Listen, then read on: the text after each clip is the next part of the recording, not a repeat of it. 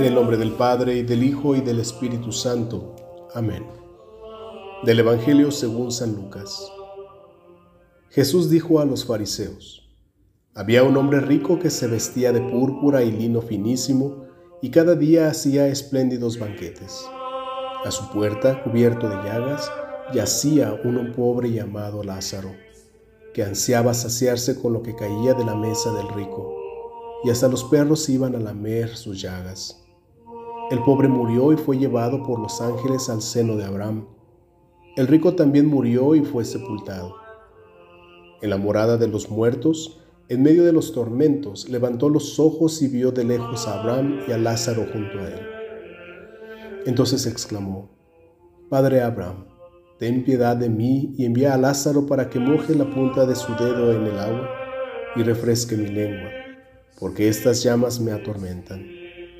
Hijo mío, respondió Abraham, recuerda que has recibido tus bienes en vida y Lázaro en cambio recibió males. Ahora él encuentra aquí su consuelo y tú el tormento. Además, entre ustedes y nosotros se abre un gran abismo de manera que los que quieren pasar de aquí hasta allí no pueden hacerlo, y tampoco se puede pasar de allí hasta aquí. El rico contestó, Te ruego entonces, Padre, que envíes a Lázaro a la casa de mi Padre, porque tengo cinco hermanos, que él los prevenga, no sea que ellos también caigan en este lugar de tormento. Abraham respondió, Tienen a Moisés y a los profetas, que los escuchen. No, padre Abraham, insistió el rico, pero si alguno de los muertos va a verlos, se arrepentirán. Pero Abraham respondió, si no escuchan a Moisés y a los profetas, aunque resucite alguno de entre los muertos, tampoco se convencerán. Palabra del Señor. Gloria a ti, Señor Jesús. Amigos de su palabra hoy, les saluda a su amigo y hermano el Padre Miguel Ángel Ramírez Flores, misionero de Guadalupe y les saludo con gusto en este domingo de la semana 26 del tiempo ordinario. Acabamos de escuchar este pasaje del Evangelio de San Lucas, en donde Jesús nos habla claro de la solidaridad y de ver en los demás a Él mismo. Hoy nos encontramos con el pobre Lázaro y un rico de la época de Jesús. Al leer el Evangelio me cuestiona la palabra yacía.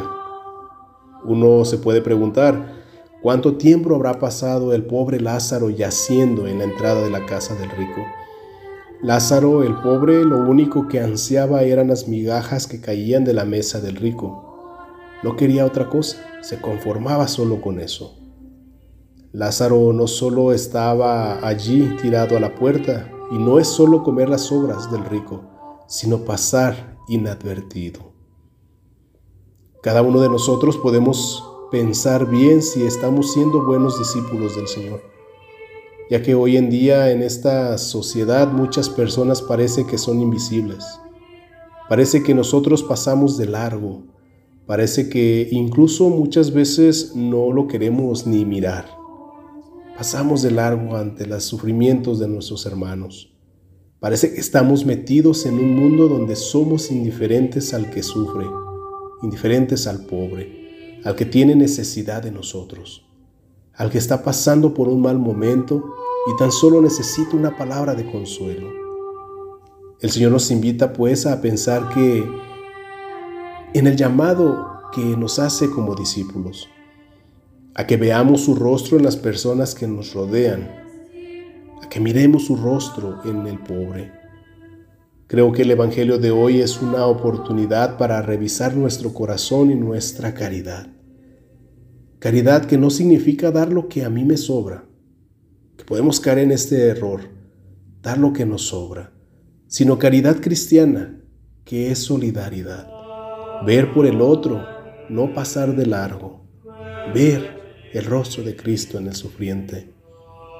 Hermanos, anímense a servir a los demás, a ver por el otro, que nunca nos hagamos la pregunta de ¿qué pasa si lo toco? O que nos dé miedo tocar a los demás, que no nos dé miedo de hablar, que nos atrevamos a ayudarnos a, a todos los que nos pidan, que nos dejemos sorprender por la misericordia de un Dios que no se deja ganar en generosidad.